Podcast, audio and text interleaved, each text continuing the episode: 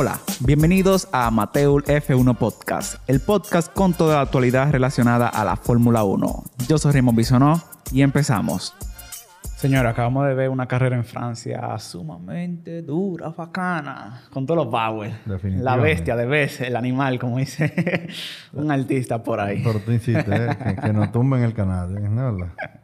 Con, con el copyright. sí, con dos views y tumbado.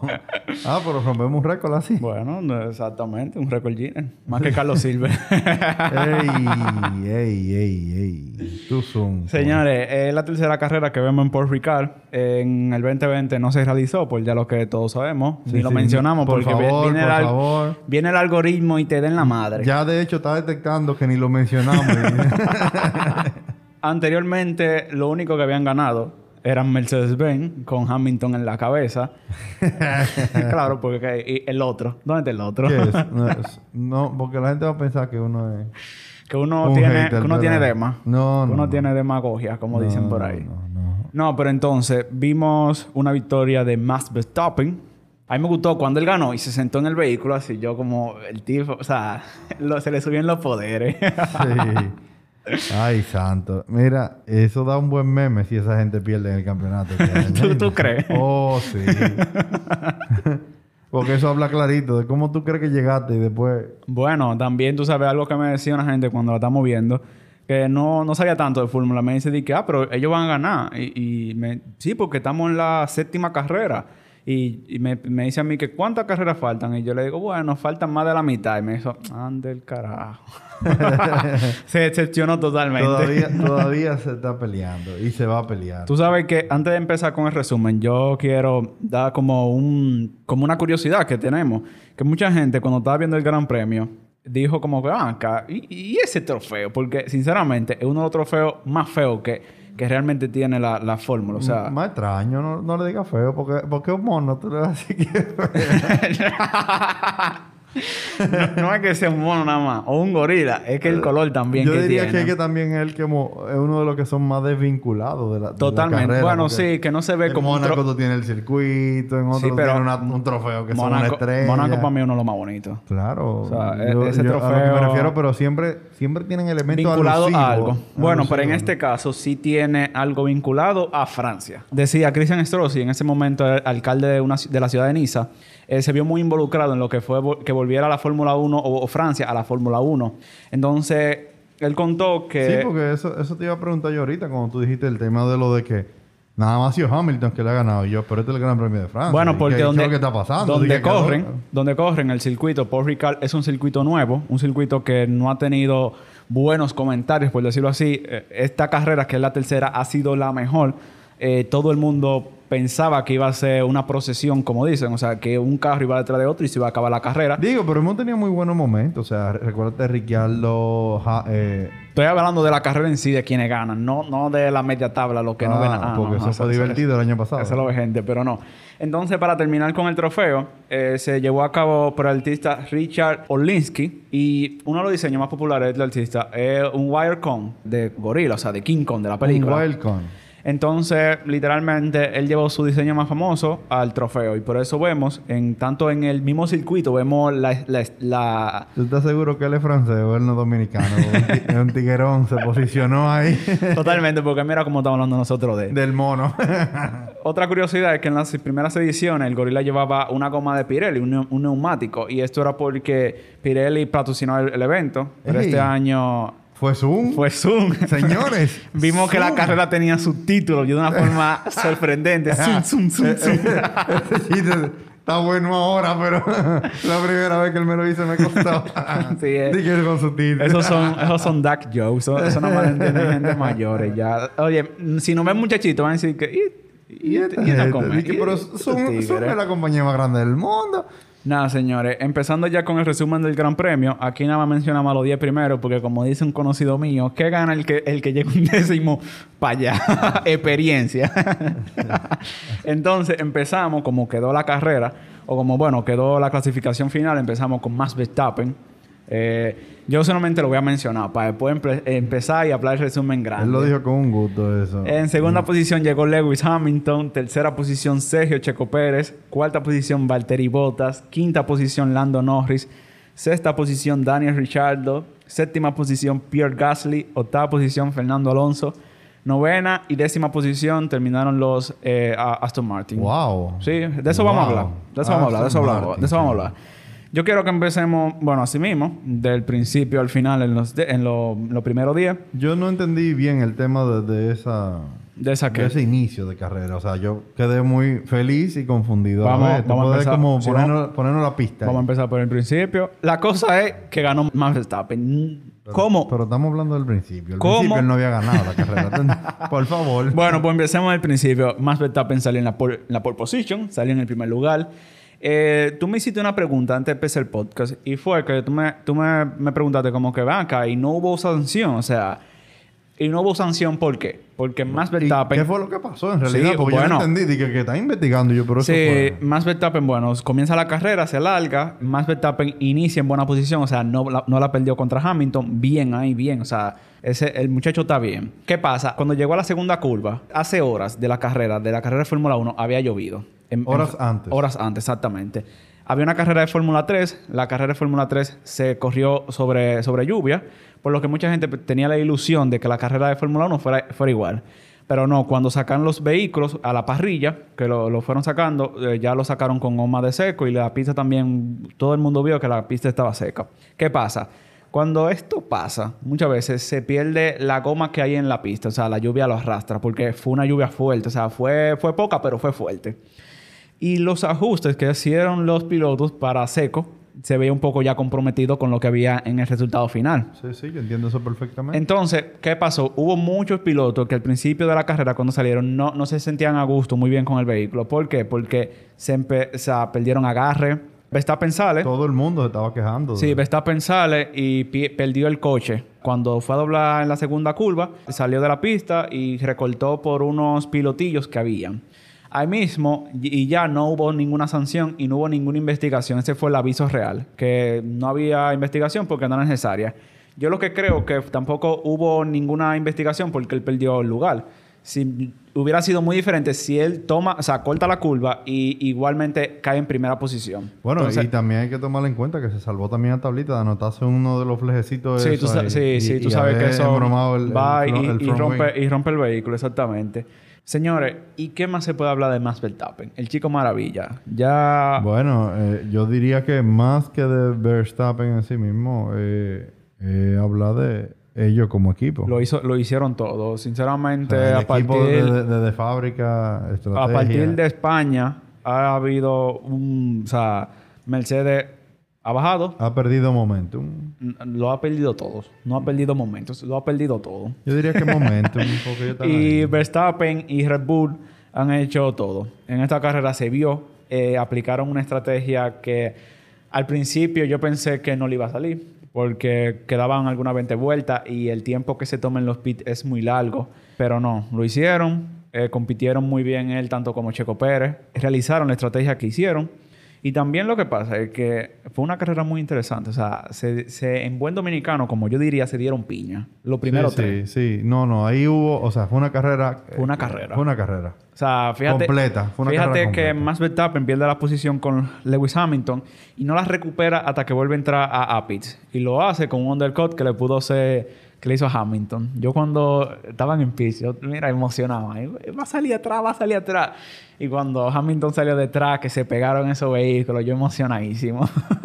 Tenía una taza de café también en la, en la cabeza. Y estaba un poco emocionado, pero no. ¿Qué podemos hablar? O sea, ya Verstappen lo hizo todo y con la estrategia que llevó a cabo, tanto la de undercut como la otra, o sea, como la segunda de, entrar a cambio de goma, también fue perfecto. Y hablando de Hamilton, ¿qué podemos decir de Hamilton? Bueno, el, el, lap en el... En el lap 40. bueno, en el lap 40 Hamilton estaba llorando. Vamos a ser claros.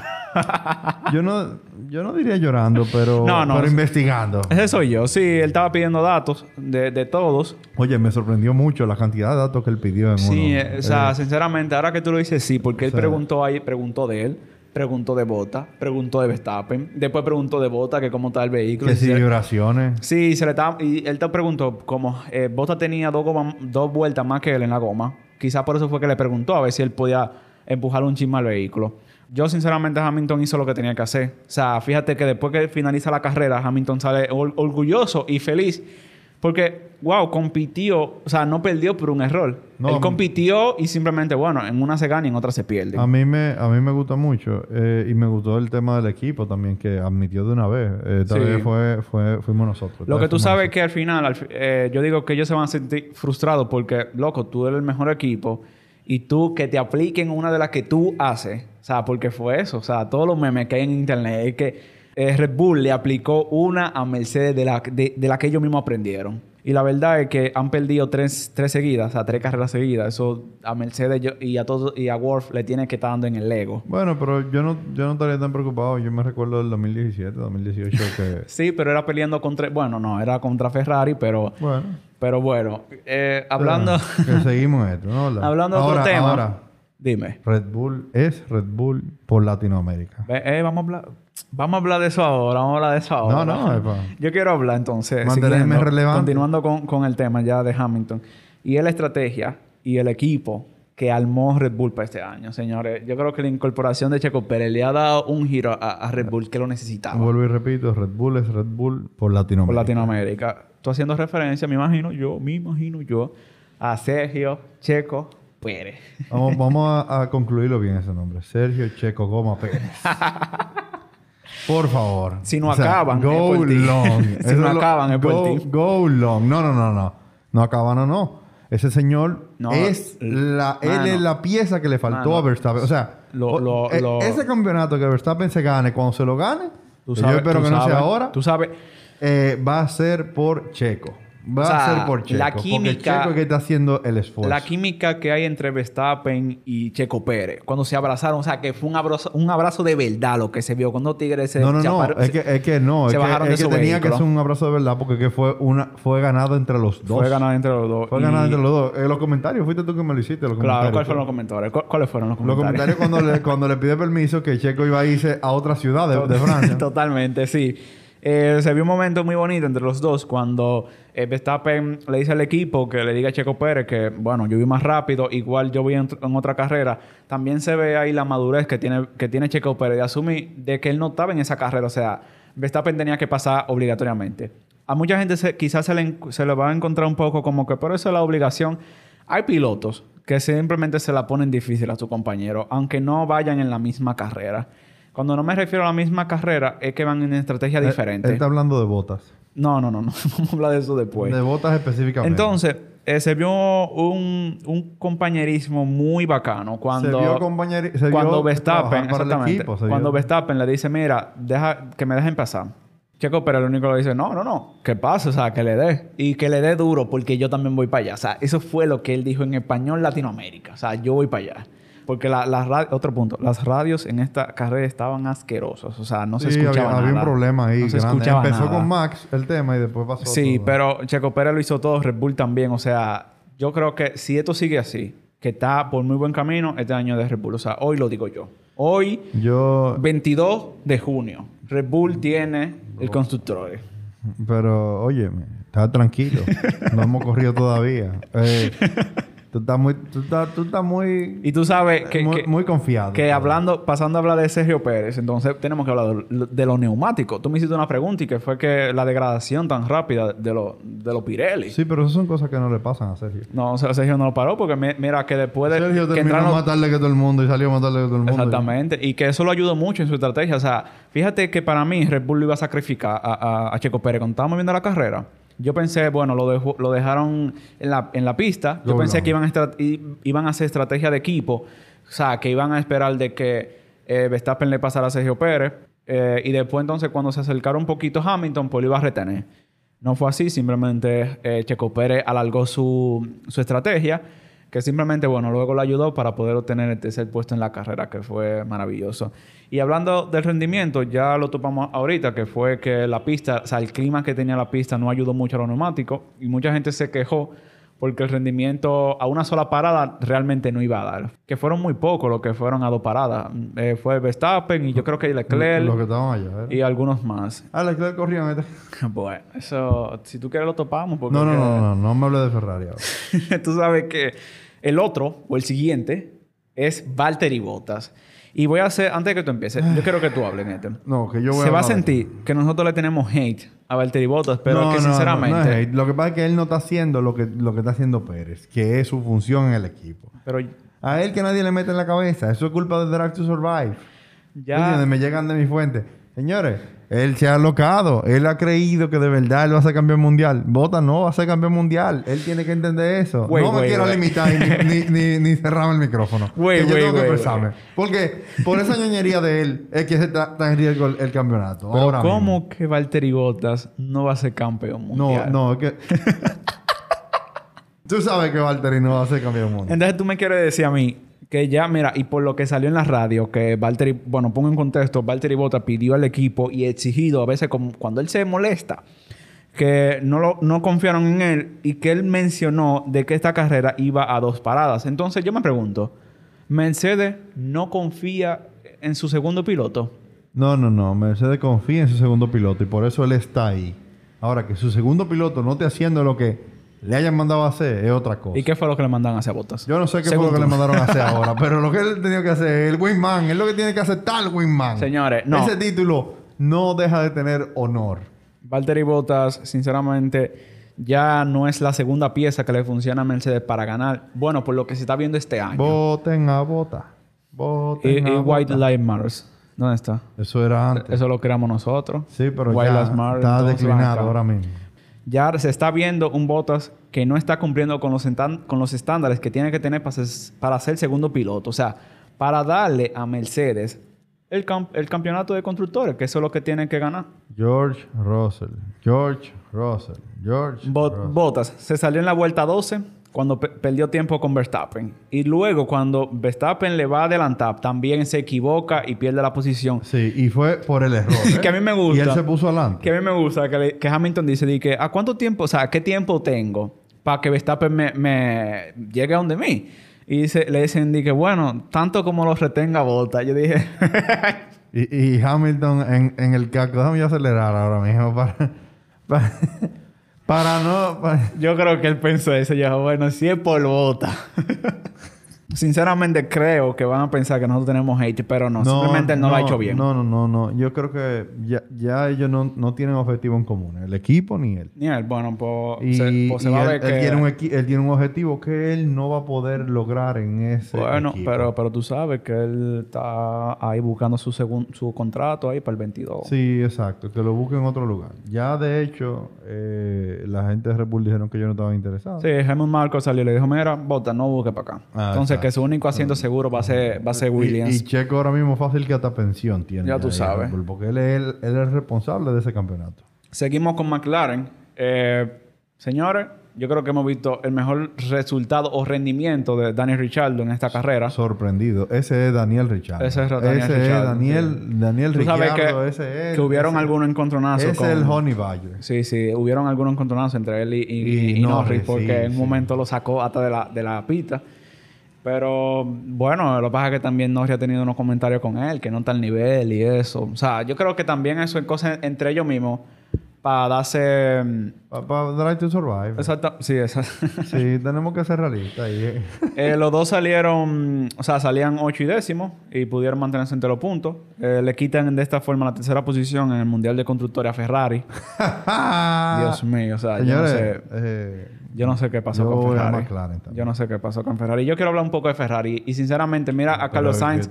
no salía quinto. Charles Leclerc salía séptimo. ¿Y cómo llegan? Ca- Carlos, fuera de los puntos, llegó décimo primero. Y Charles Leclerc llega décimo sexto, creo. Esto fue que O sea, hicieron- no- no sé sinceramente lo que pasó. Fácil que le hicieron una inspección el sábado y vieron que la bomba estaba suelta de nuevo.